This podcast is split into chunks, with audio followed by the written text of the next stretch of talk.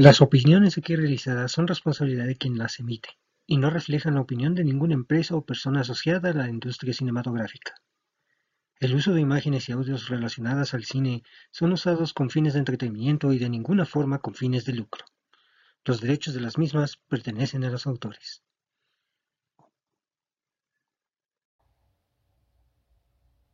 ¿Cómo están? Bienvenidos una vez más a esta aventura llamada Kike Cinéfilo podcast donde hablamos de cine y un poquito más.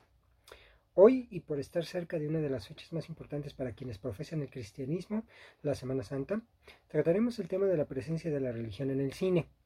Eh, ¿Cuál fue la primera cinta relacionada a ello, llevada a la pantalla grande? ¿Cuáles han sido las más exitosas y las más criticadas? Y también hablaremos sobre una polémica. Si un director que no sea de esa religión puede llevar a buen término una historia religiosa. Acompáñenme a descubrirlo. Comenzamos.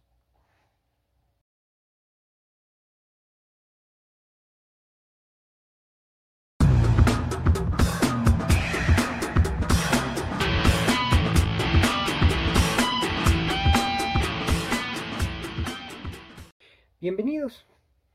Hoy día hablar de religión es un tema complicado. El simple hecho de la creación del universo siempre ha sido campo de batalla entre la fe y la ciencia. Cada quien tiene su forma y manera de creer. Hasta el año 2020 la población mundial se divide en cuatro religiones importantes. Cristianismo con un 31.1%, el Islam con el 24.9%, el judaísmo, quien lo pensara, con el 0.2% y el hinduismo, gracias a que la India es uno de los países más poblados, con el 15.2% pero existe un número creciente de no creyentes en el mundo que cubre el 15.6% de la población. Pero se preguntarán, y bueno, ¿qué tiene que ver el con el mundo cinematográfico? Mucho, diría yo. Y es como lo comenté en su momento. El cine es una expresión artística. Así como los pintores como Miguel Ángel y sus obras en la Capilla Sixtina, o el mismo Leonardo da Vinci a quien se le reconoce su autoría en la representación de la Última Cena, el cine también ha sido modo de expresión de la religión. El cine ha utilizado la Biblia y las religiones han utilizado el cine para contar la Biblia, tanto el Antiguo como el Nuevo Testamento, y ver a Jesucristo. Las grandes productoras de cine han utilizado la Biblia entre la devoción y la superproducción para crear historias, aventuras y personajes interesantes y dinámicos, utilizando la cultura y la religión que han servido para llenar las salas cinematográficas.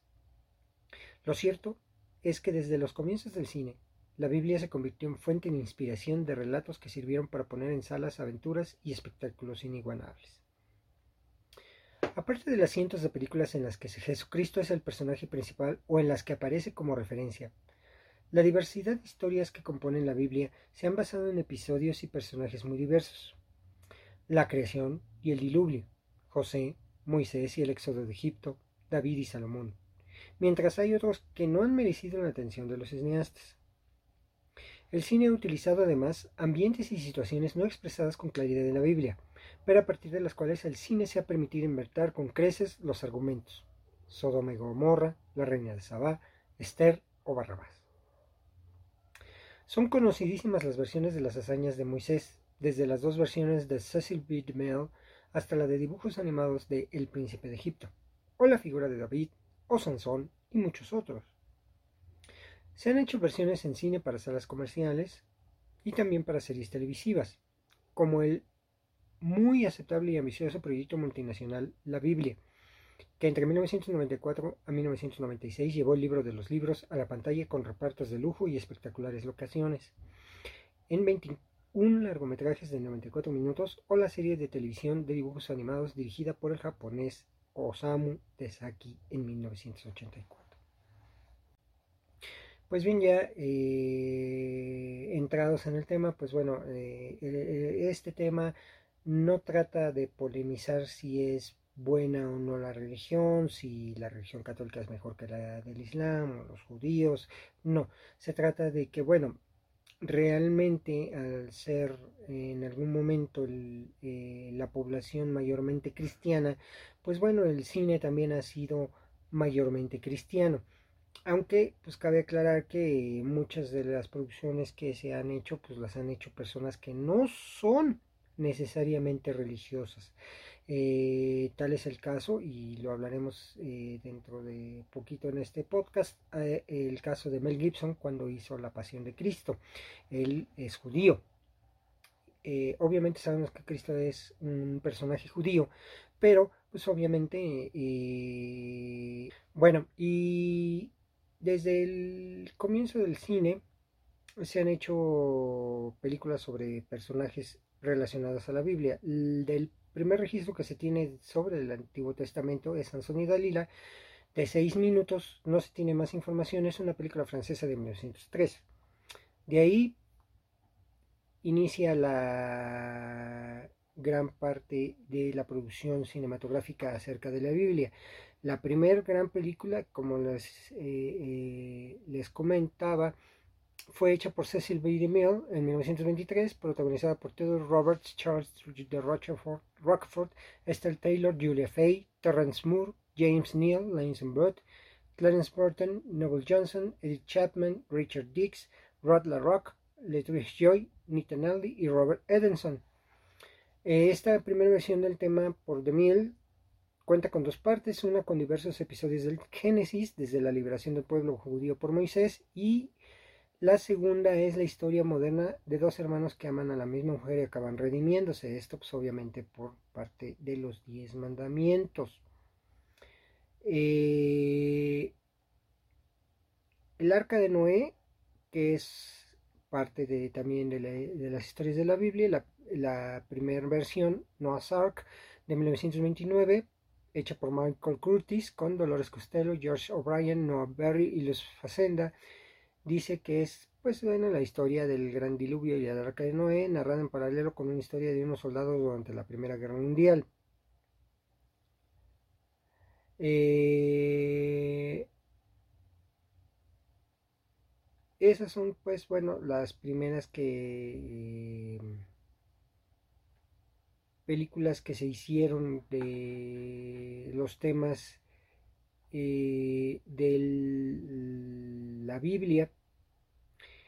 De ahí, este, hasta 1956, cuando el cine toma un nivel espectacular y cuenta con los recursos suficientes para realizar una película como se merece, eh, entonces los productores eh, decidieron volver a, filmar y los Diez Mandamientos, otra vez con Cecil B. DeMille como director, pero en este caso se realizó en 1956 con Charlton Heston, Jules Briner, Anne Baxter, Edward G. Robinson, Yvonne De Carlo, Deborah Payet, John Derek, Cecil Catcuch, Niña Fogg, Martha Scott, Judith Anderson, Vincent Price, John Caroline, Olive Dinning y Douglas Dumbrell son los protagonistas de los Diez Mandamientos, que esta versión narra la cautividad del pueblo judío hasta el paso del Mar Rojo y el becerro de oro, grandiosos y gigantescos em, eh, fueron los, eh, los eh, escenarios que, se, que hizo Cecil B. DeMille para esta película eh, que tuvo duración de 220 minutos, una de las películas más largas eh, comercialmente hablando.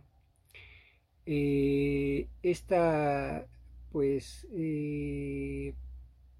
es muy recordada precisamente por los efectos especiales, por ejemplo, cuando Moisés abre el mar rojo, ¿no? Los efectos especiales también del granizo ardiente o de cuando el río Nilo este, toma un color rojo. Y además pues las interpretaciones de los actores que fueron muy buenas Joel Briner siendo el, el faraón y Charlton Heston que interpretó en su momento a Moisés. Todavía no se sabía que Charlton Heston era gay y bueno pues a él le dieron este papel Aquí viene una situación muy particular. Estamos hablando de una de las, de las principales historias del Antiguo Testamento, que es la liberación del pueblo judío y del recibimiento de las tablas de los mandamientos por parte de Dios hacia Moisés. Aquí es donde empieza la división eh, cultural entre el pueblo judío y el pueblo cristiano. Eh, obviamente, pues también el pueblo cristiano cree en las tablas de Moisés, cree en Moisés, pero eh, para el pueblo judío, digamos que es el máximo representante hasta ahorita en la tierra que ha habido de su religión.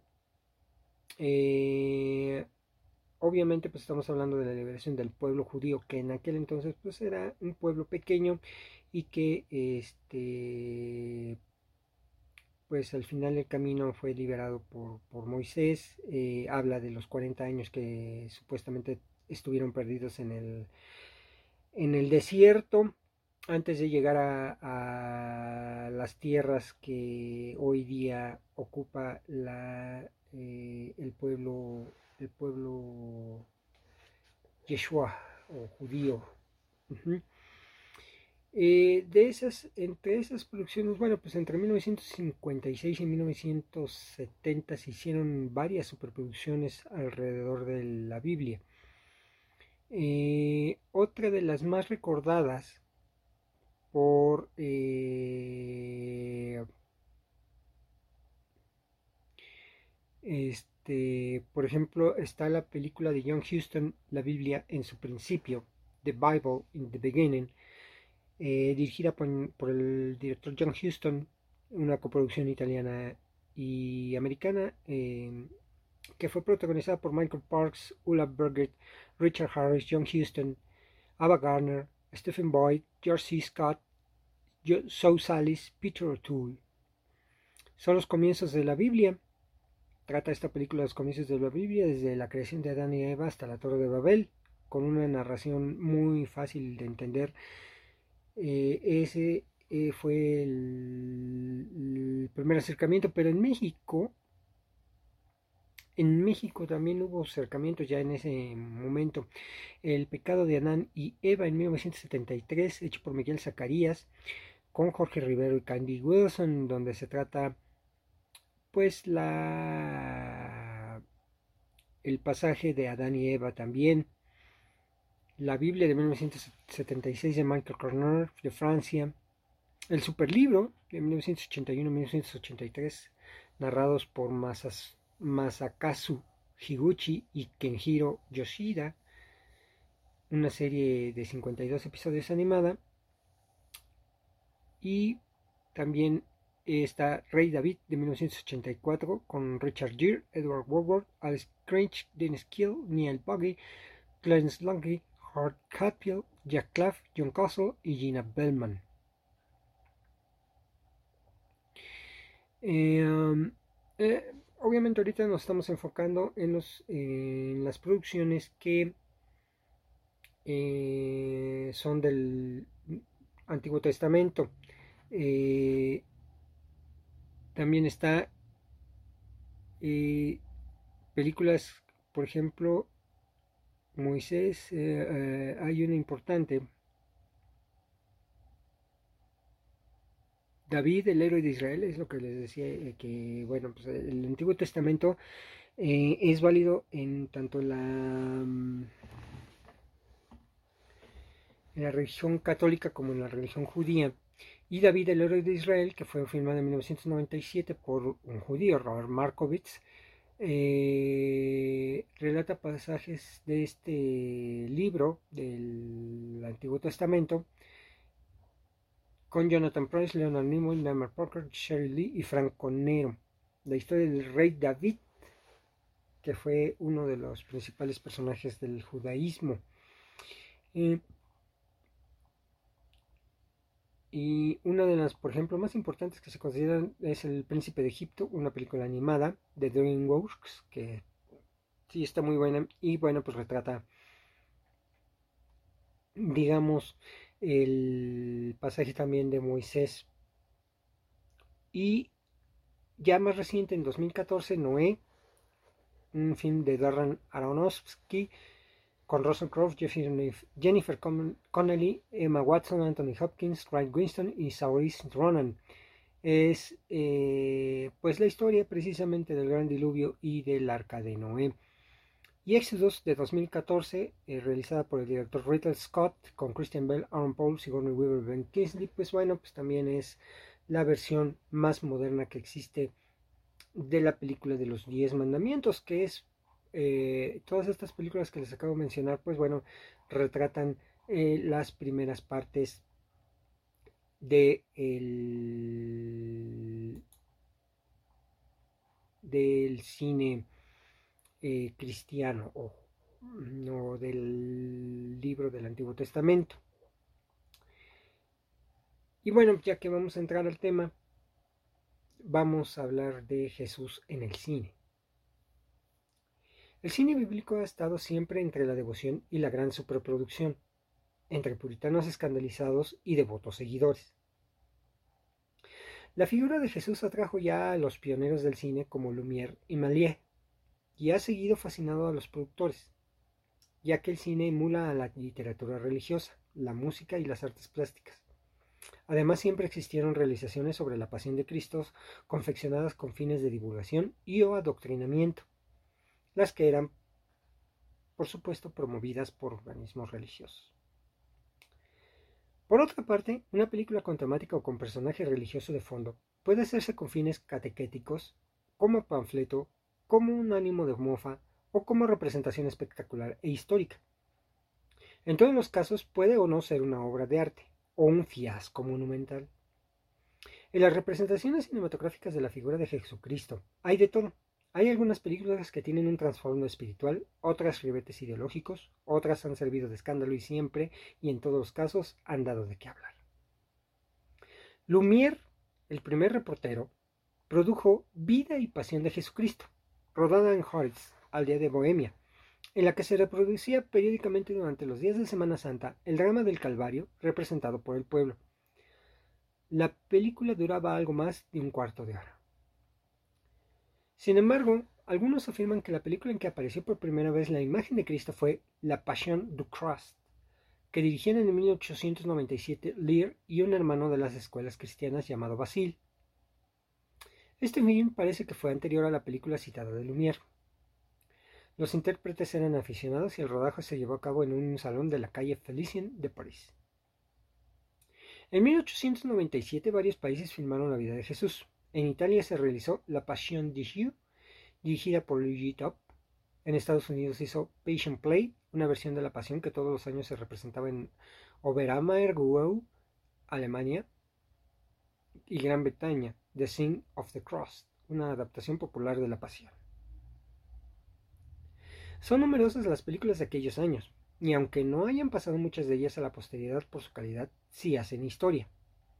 La Crest Marchand Chauffeur de 1900 de Georges Méliès, La Passion de Christ de 1902, La Vie de Jésus 1904 de Ferdinand Seca y Le Weiser de Judas de 1913 de Armand Baud. Le Vie de Jésus, Jesús 1904, La vida y pasión de Cristo de 1907 fueron producidas por los hermanos Paté. Las dirigió Ferdinand Seca que se inspiró en los grabados de Gustave Torre, consistían en tomas fijas de escenas tradicionales, la estrella de Belén, la vida de Egipto, etc. Con sus fotogramas pintados a mano y sus efectos especiales rudimentarios pero eficaces, está resuelta visualmente la escena de la resurrección. Ferdinand Seca filmó Otra Pasión en 1907.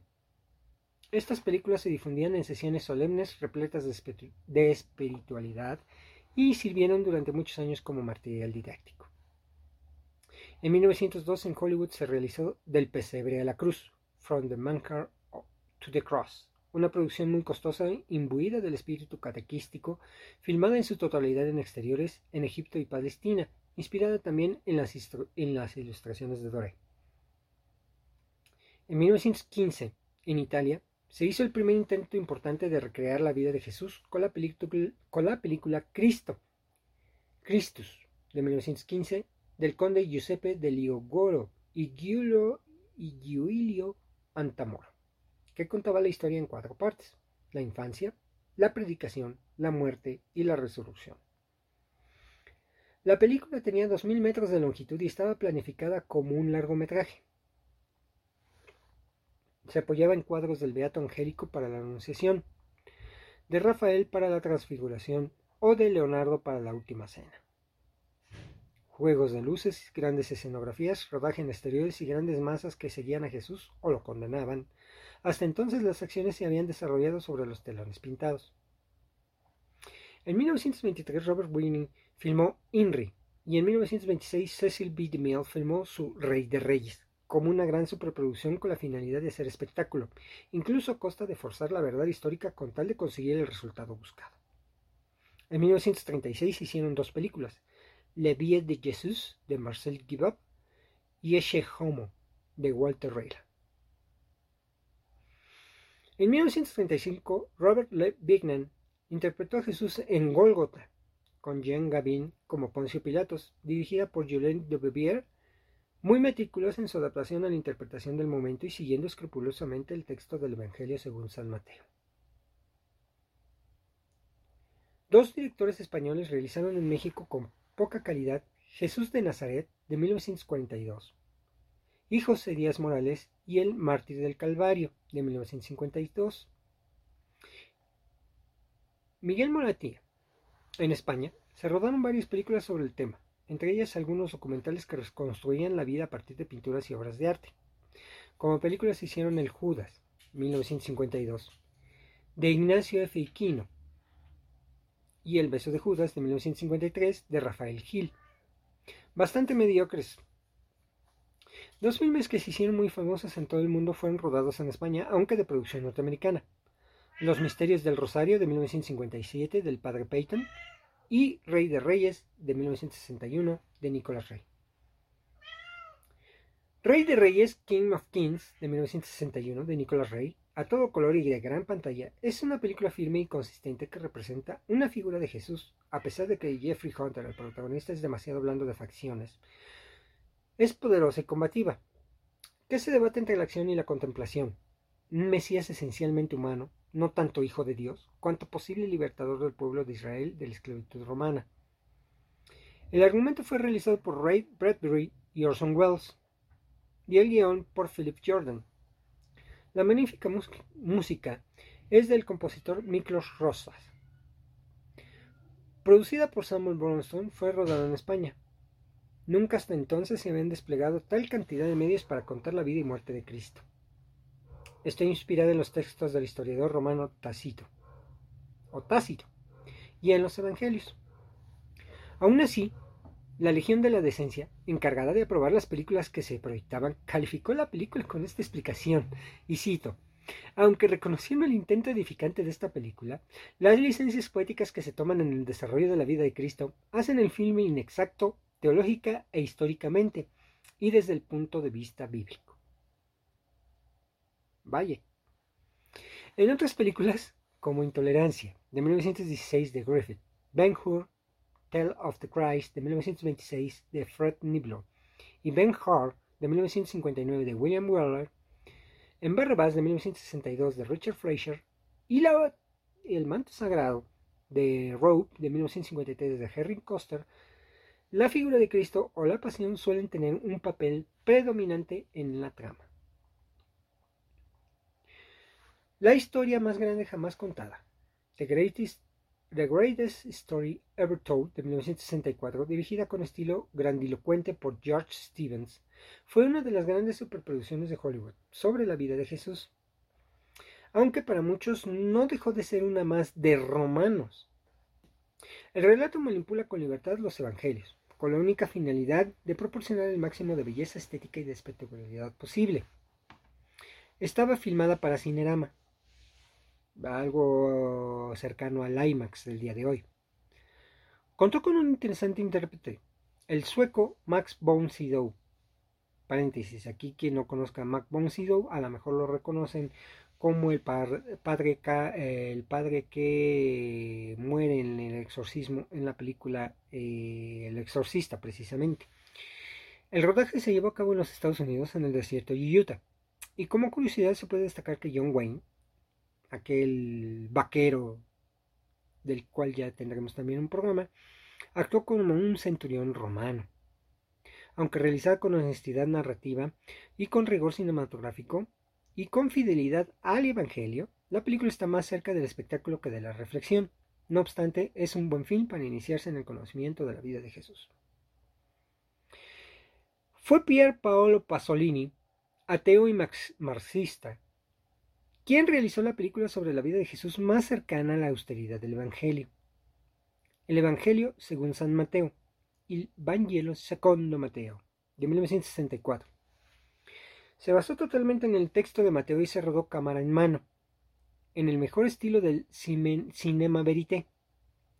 La ambientación entre medieval, bizantina y renacentista es totalmente simbólica. El personaje de Jesús lo interpretó un actor español sin experiencia, Enrique Irazoki, estudiante en aquellos años. El Jesús de Pasolini es un Cristo auténtico, cercano, austero, con fuerza en la mirada y palabra de fuego impulsiva e interpelante para explicar a los hombres el mensaje del reino que no tiene dilación. Esto lo escribió Eduardo Gil de Muro en De los valores del cine al cine de los valores. Para entender a Pasolini, tal vez es interesante tener en cuenta estas manifestaciones realizadas en 1961, antes de hacer la película. Él menciona, yo soy anticlerical, no temo decirlo, pero sé que dentro de mí hay dos mil años de cristianismo. Con mis antepasados edifiqué las iglesias románicas, luego las iglesias góticas y luego las iglesias barrocas su contenido y su estilo forman parte de mi patrimonio. Estaría loco si negase esa fuerza potente que está dentro de mí, si les dejase a los curas el monopolio del bien. Una película que obtuvo el aplauso del público y el rechazo del integrismo cristiano, aunque las autoridades eclesiásticas le dieron su aprobación en 1973, fue Jesucristo Superestrella, de Norman Jewison, musical al ritmo de rock basado en la homónima obra teatral de Andrew Lloyd Webber, que provenía de Broadway. Se hizo con carácter recreativo y con interpretación libre de textos, lugares y situaciones. Pero en países de represión religiosa cristiana, se convirtió en un canto de liberación. Trata los últimos momentos de la vida de Jesús y lo muestra joven, poderoso y atractivo, en un intento de llegar a la juventud de la época.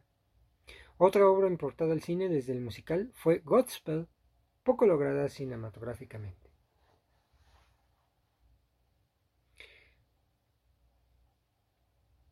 En 1972, en Polonia, desde una postura laica, Andrzej Bachta filmó Pilatos y los demás, Pilatos und André, por encargo de la televisión alemana.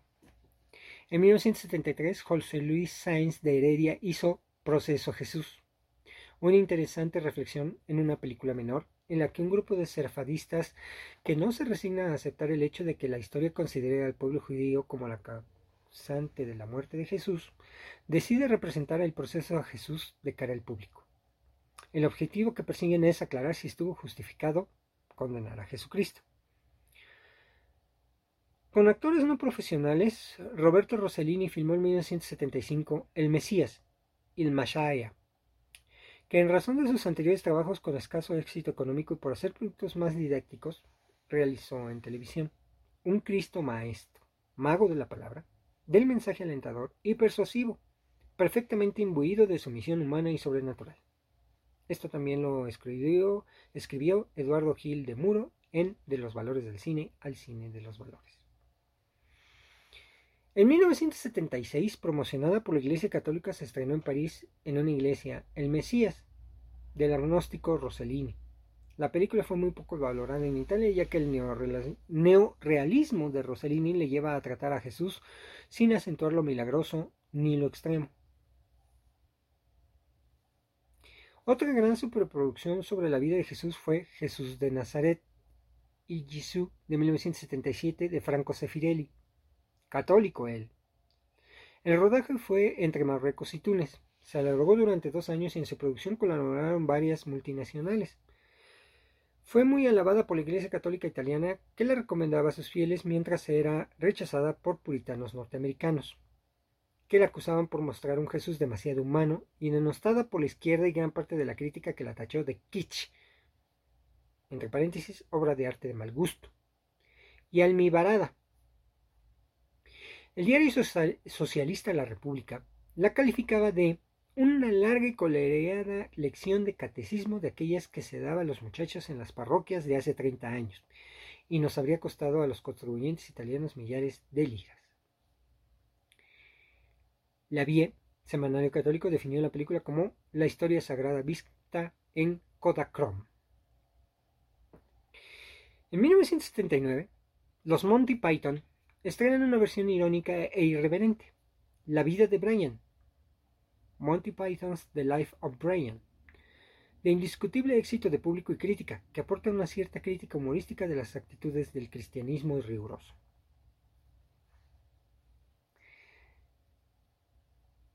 Aquí quiero destacar una interesante película, La Última Tentación de Cristo, The Last Temptation of Christ de 1988, realizado por un director profundamente religioso, Martin Scorsese, que intenta alejarse de las visiones perfectas de la figura del Mesías para introducir al espectador en el conflicto de Jesús, un hombre que sufre.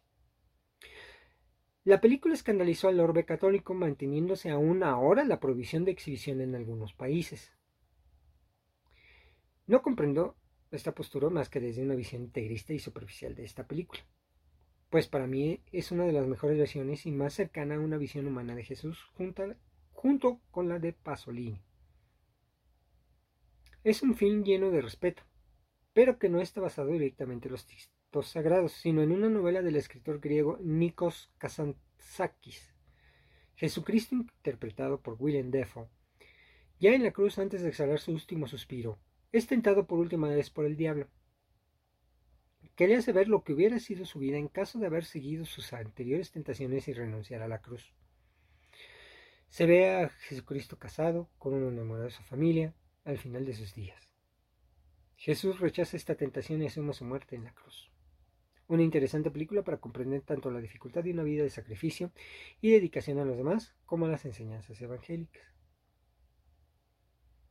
Otra película que merece ser mencionada es la de Jesús de Montreal o Jesus of Montreal de 1989 de Denis Arcan, sobre un grupo de actores canadienses que quieren representar la vida de Jesús de Nazaret. El protagonista, por causas que tienen que ver con las diferencias entre el grupo de teatro y sobre todo su director, Daniel, que ejerce de protagonista, muere en la cruz y es visto por los espectadores como un nuevo profeta. Es una película que muestra la radicalidad del mensaje evangélico. Recibió una nominación a los Oscar como mejor película extranjera en 1989. Y también, como mención, está la película The Patient, de 2002, dirigida por Mel Gibson. Esta película ha sembrado el debate encarnizado entre los que la defienden a ultranza y los que la atacan de antisemita, semita, siendo que Mel Gibson es eh, judío, integrista, violenta y sensacionalista. La Pasión es una profunda historia de coraje y sacrificio que describe las últimas 12 horas de la vida de Jesucristo. Muestra la crudeza de la pasión, lejos de la que han representado otras versiones edulcoradas de Hollywood, aunque tal vez con un excesivo uso de sangre y recreo en lo morboso de la tortura y el dolor. Es una película muy interesante que ver.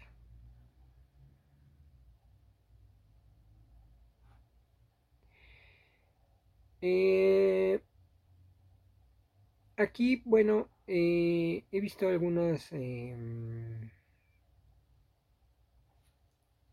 pues, eh, algunos pedazos de la película italo-francesa El Evangelio según San Mateo y sí, en verdad es una de estas películas que se merece ver. Voy a tratar de conseguirla completa, la voy a ver y se las voy a narrar en un momento dado.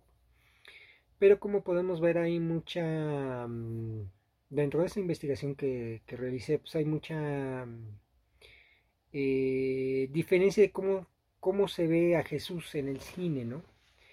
Eh, por ejemplo, en, el, en las películas de los años 60-70, las dos más importantes, o tres más importantes de, Cristo, que fue Rey de Reyes, eh, que fue también la historia más grande jamás contada, en entre estas dos películas,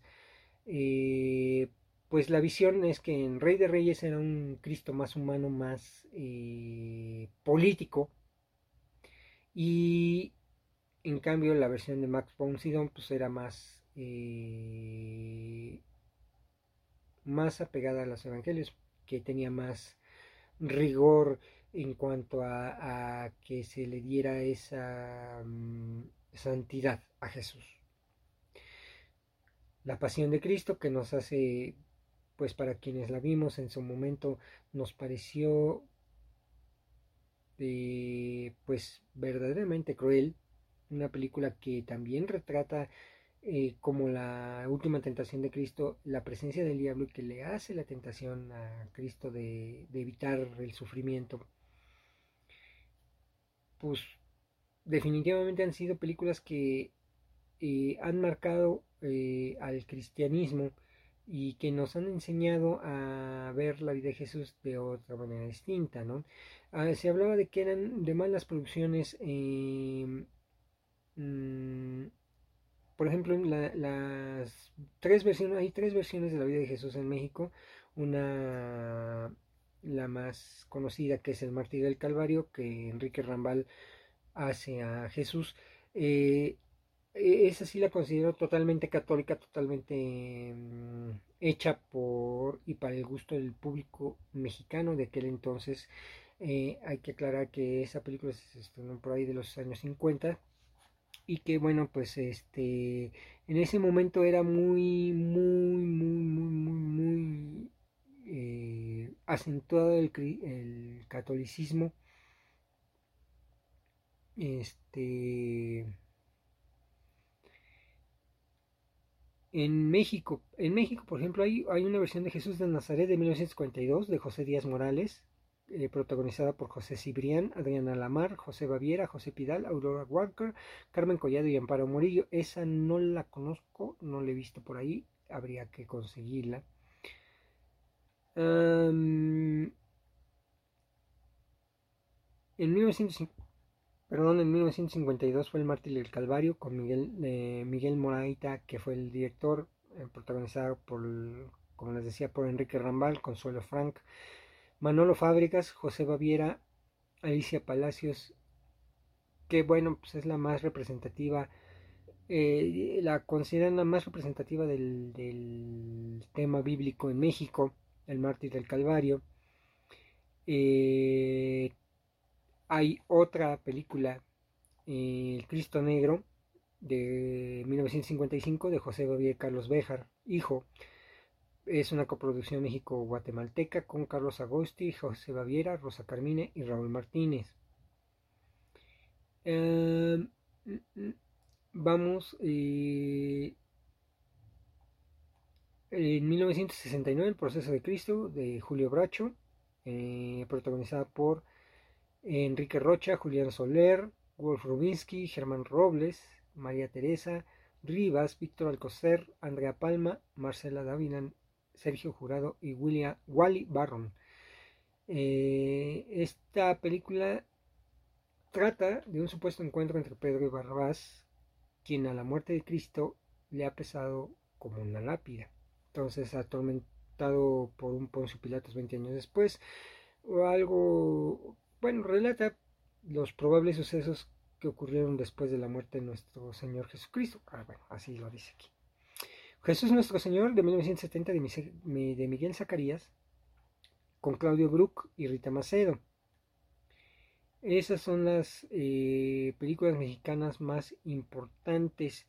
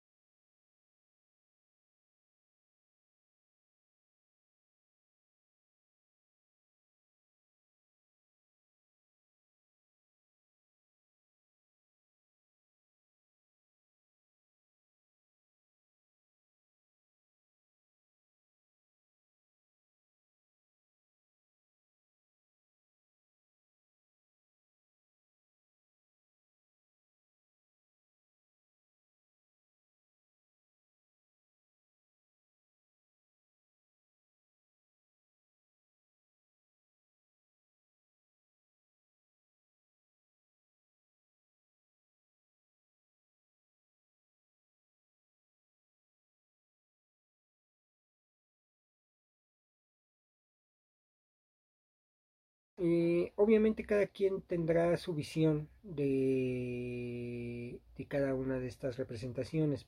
Aparte, menciono que hay películas bíblicas, eh, por ejemplo Ben Hur, hay tres versiones de Ben Hur, una muy reciente también, eh, en donde se toca el tema de Jesús o que aparece muy sutilmente Jesús o que está la pasión de Jesús en esa película muy muy muy sutilmente eh, también existe la película Barrabás, la vida de Barrabás, después de haber sido liberado por eh, los fariseos.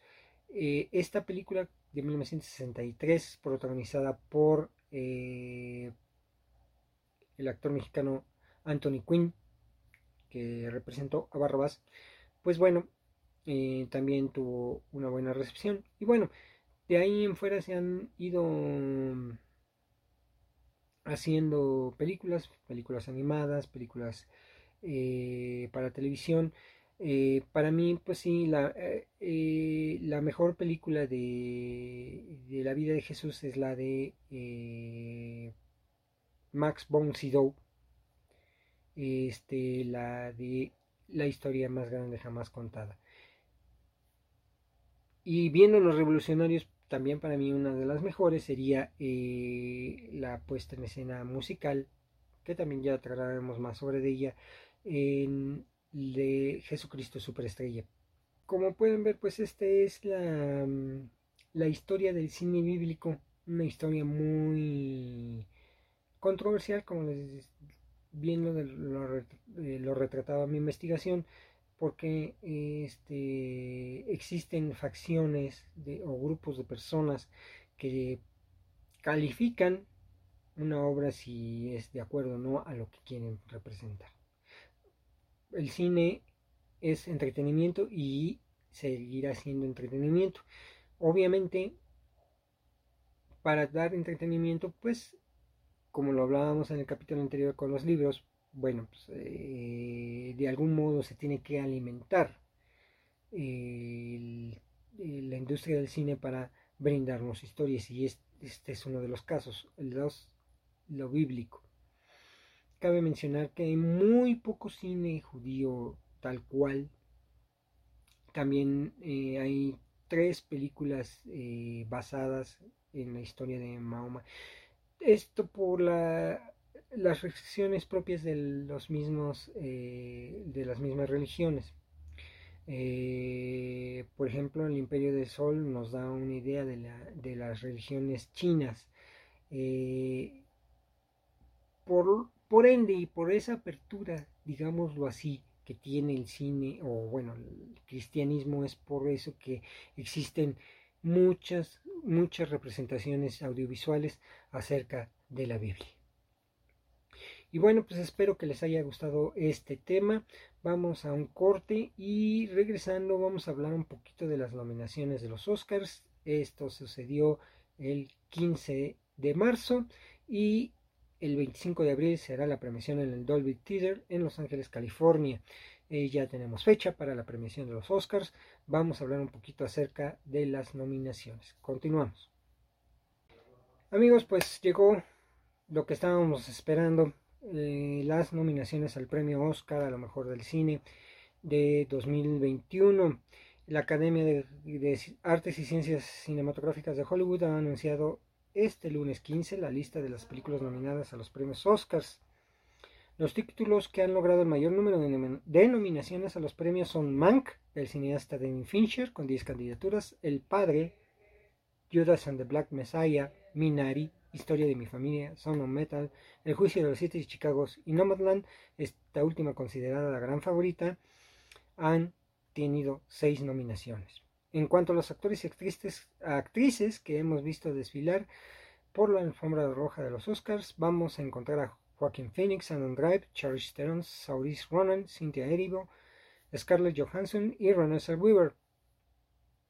Además, eh, esta gala va a tener eh, ahí un acento español porque Pedro Almodóvar una vez más está nominado gracias y junto con Antonio Banderas por la película Dolor y Gloria. Aquí están pues este, las nominaciones como mejor película están El Padre, El Juicio de los Siete de Chicago, Los Siete de Chicago, Nomadland, Mank, Minari, Son of Metal, Promising Young Woman y Judas and the Black Messiah. El mejor director está, mm, están nominados Thomas Binderberg, David Fincher, Lee y Isaac Chung, Klaus Shaw y Emerald Fennell. Como mejor actor están nominados Riz Ahmed, Chadwick Boseman, Anthony Hopkins, Gary Oldman y Stephen Yeun. Como mejor actriz están nominadas Viola Davis, Andra Day, Vanessa Kirby, Frances McDormand y Kane Kay Mulligan. Como mejor actriz secundaria están María Bacalova, eh, Glenn Close, Olivia Cloman, Amanda Seyfried y Young Yu Young. Como mejor actor secundario están Sasha Baron Cohen, Daniel Kaluuya, Leslie Adam, Paul Raci y Lekit Stenfield. Los nominados para mejor guion original están Judas and the Black Messiah, Minari, Promising Young Woman, Son of Metal y The Trial of the Chicago Seven. Como Oscar para mejor guion adaptado está Borat Subsequent Film, The Father, Nomadland, One Night in Miami y The White Tiger. Como mejores películas extranjeras están los actores, bueno, perdón, mejor película extranjera están Another Round, Better Days, Collective, The Man Who Sold His Skin and Cubadis Aida. Como mejores películas animadas están Unidos, Over the Moon, A Show the Ship Movie, Farmageddon, Soul y Golf Walkers. Como mejor fotografía están Judas of the Black Messiah, Monk, News of the World, Nomadland, The Trail of the Chicago Seven. En el mejor diseño de producción están nominados El Padre, La Madre del Blues, Monk, Noticias del Gran Mundo y Tenet. Eh, nominados a mejor vestuario están Emma, La Madre del Blues, Monk, Mulan y Pinocchio. Los mejores efectos especiales están para Monster Problems, Love on Monsters, Cielo de Medianoche, The Mad Night Sky, Mulan, El Magnífico Iván, The One and Only Ivan y Tenet. Como mejor montaje están El Padre, Nomadland, Una joven prometedora, Son of Metal, El juicio de los siete de Chicago. Mejor maquillaje y peluquería están Emma, Hellbelly, Una elegía rural, La madre del blues, Monk y Pinocho. El mejor montaje de sonido lo tiene Son of Metal, Noticias del Gran Mundo, Soul, Greyhound y Monk. Como mejor banda sonora la tiene las películas Da Five Bloods, Mank, Minari, Noticias del Gran Mundo y Soul. Como mejor canción está nominados Fight for You de Judas and the Black Messiah, Hear My Voice del Juicio de los Siete de Chicago, Husavik del Festival de la Canción de Eurovisión, la historia de Fire Saga, y O.C. Sin de La Vida por Delante y Speak Now de Una Noche en Miami. Como mejor documental está Collective, Crib Camp, El Agente Topo, My Octopus Teacher y Time. Como mejor cortometraje documental están nominados A Concerto is a Conversation, A Love Song for Latasha, Colette, Don't Not Split y Hunger Heart. Mejor cortometraje de ficción está Philip Thought, The Letter Room, The Present, Two Distant Strangers y White Eye. Y por último están nominados como mejor cortometraje animado Burrow, Genius Lossy, If Anything Happens, I Love You, Opera y Just People. Bueno, pues estos son los nominados. Como les digo, el 25 de abril, domingo, estará eh, llevándose a cabo la nominación. Aún no sabemos eh, los detalles de cómo se llevará a cabo eh, en el Teatro Dolby de Los Ángeles, California. Y bueno, pues esta ha sido nuestra aventura del día de hoy. Muchas gracias por haber participado con nosotros. Este, les reitero mis redes sociales. En Twitter estoy como arroba cinéfiloquique. La página y grupo de Facebook Quique Cinéfilo. Ahí estoy para ustedes. Eh, y ya tenemos Instagram. Está Quique-cinéfilo en Instagram. Ahí estaremos ya. También eh, ya vamos a empezar a subir un poquito más de contenido, algunas reseñas para que eh, nos sigan acompañando en esta aventura de este podcast. Y para la próxima semana eh, vamos a hablar de, eh, nos vamos a adentrar un poquito al cine un poco más comercial. Vamos a hablar acerca de las películas de acción. sobre todo nos vamos a centrar en cuando se, dio eh, el salto a los grandes bombazos, esto fue en los años 80 y de ahí vamos a partir. El cine acción a partir de los años 80. Los héroes de acción, quienes eh, participaron eh, y quiénes son los actores más representativos de esa época y quienes siguen vigentes hasta el momento. Este será nuestro próximo tema. Con mucho gusto lo desarrollaré para ustedes. Les reitero mis redes sociales, arroba Quique Cinéfilo en Twitter, eh, Cinéfilo Quique, perdón, en Twitter, Quique con K, ¿así? Quique con K. Todas las K ahí de Quique son con K. Arroba Cinéfilo Quique, Quique Cinéfilo en Facebook, en, en Facebook y Twitter y eh, otra vez lo de las redes.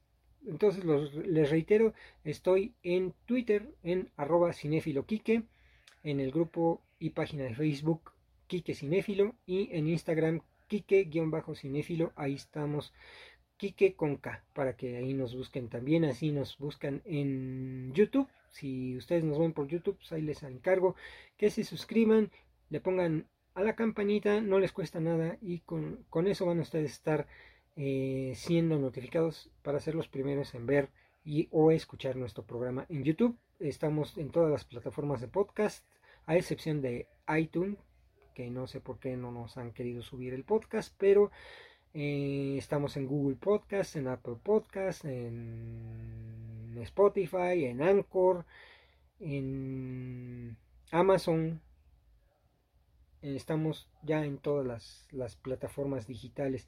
Gracias, esto obviamente es posible a Anchor.fm. Gracias a Anchor por el, por el apoyo eh, tecnológico que nos dan para publicar este podcast. Y bien, pues esto ha sido todo por este día. Cuídense mucho, por favor. Todavía no termina la pandemia, no se cubre bocas. Este, y bueno, ya saben, todo lo demás. Gracias y hasta la próxima.